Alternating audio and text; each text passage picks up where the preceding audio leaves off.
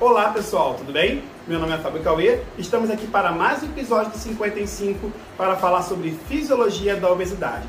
E hoje eu trago para vocês um trabalho de Lane e colaboradores publicado em 2011 na Journal of Clinical Endocrinology and Metabolism.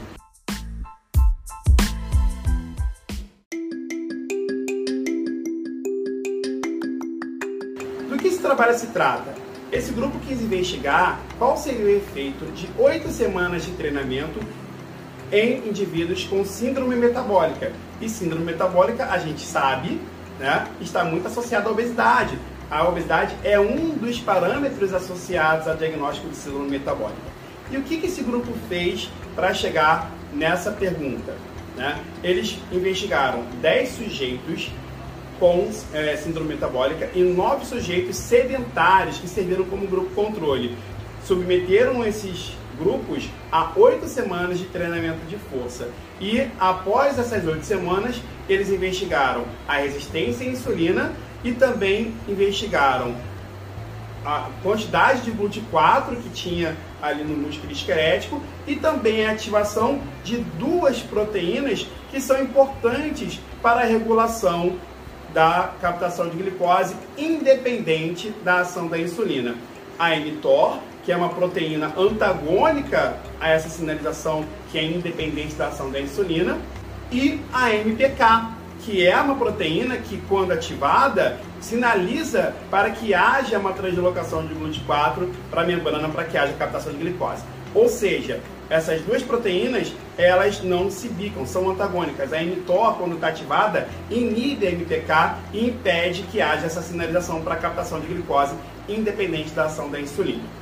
Beleza, quais foram os resultados, Fábio? O grupo de indivíduos com síndrome metabólica não tiveram melhora da resistência à insulina. Já o grupo sedentário, que serviu como controle, teve uma melhora significativa da, da, dos parâmetros associados à resistência à insulina. Já quando eles avaliaram a quantidade de GLUT4 no músculo esquelético, o grupo com síndrome metabólica teve um aumento de 34%, enquanto que o grupo controle sedentário teve um aumento de mais de 60% da expressão de GLUT4.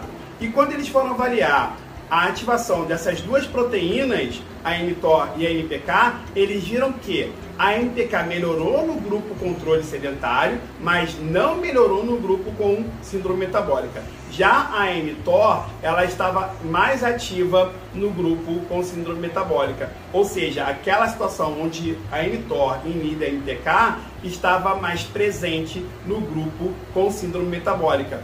Isso nos diz o quê? Que provavelmente a não melhora, né, a, a estagnação da resistência à insulina no, no, grupo com síndrome metabólica está associada a uma diminuição da ativação da MPK, que é essa proteína que gera a captação de glicose independente da ação da insulina, e que isso tem, por parte, responsabilidade lá na mTOR, que está ativada e impede a ação da MPK. Trocando em miúdos, a dica prática que eu tenho para dar para vocês é não espere um resultado tão grande em relação à melhora de parâmetros metabólicos de alunos com obesidade que tenham alguma comorbidade associada à síndrome metabólica. Por quê? Porque esses indivíduos terão mais é, problemas ao longo do tempo para serem resolvidos.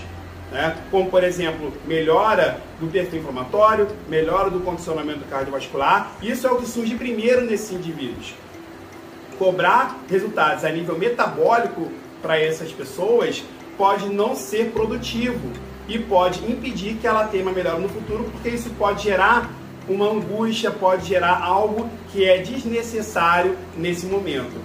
Nós já sabemos que o corpo do indivíduo obeso com alguma comorbidade associada à síndrome metabólica demora muito mais tempo para recuperar essa sensibilidade à insulina. Mas isso é uma coisa que nós vamos falar nos próximos episódios. Beleza, galera?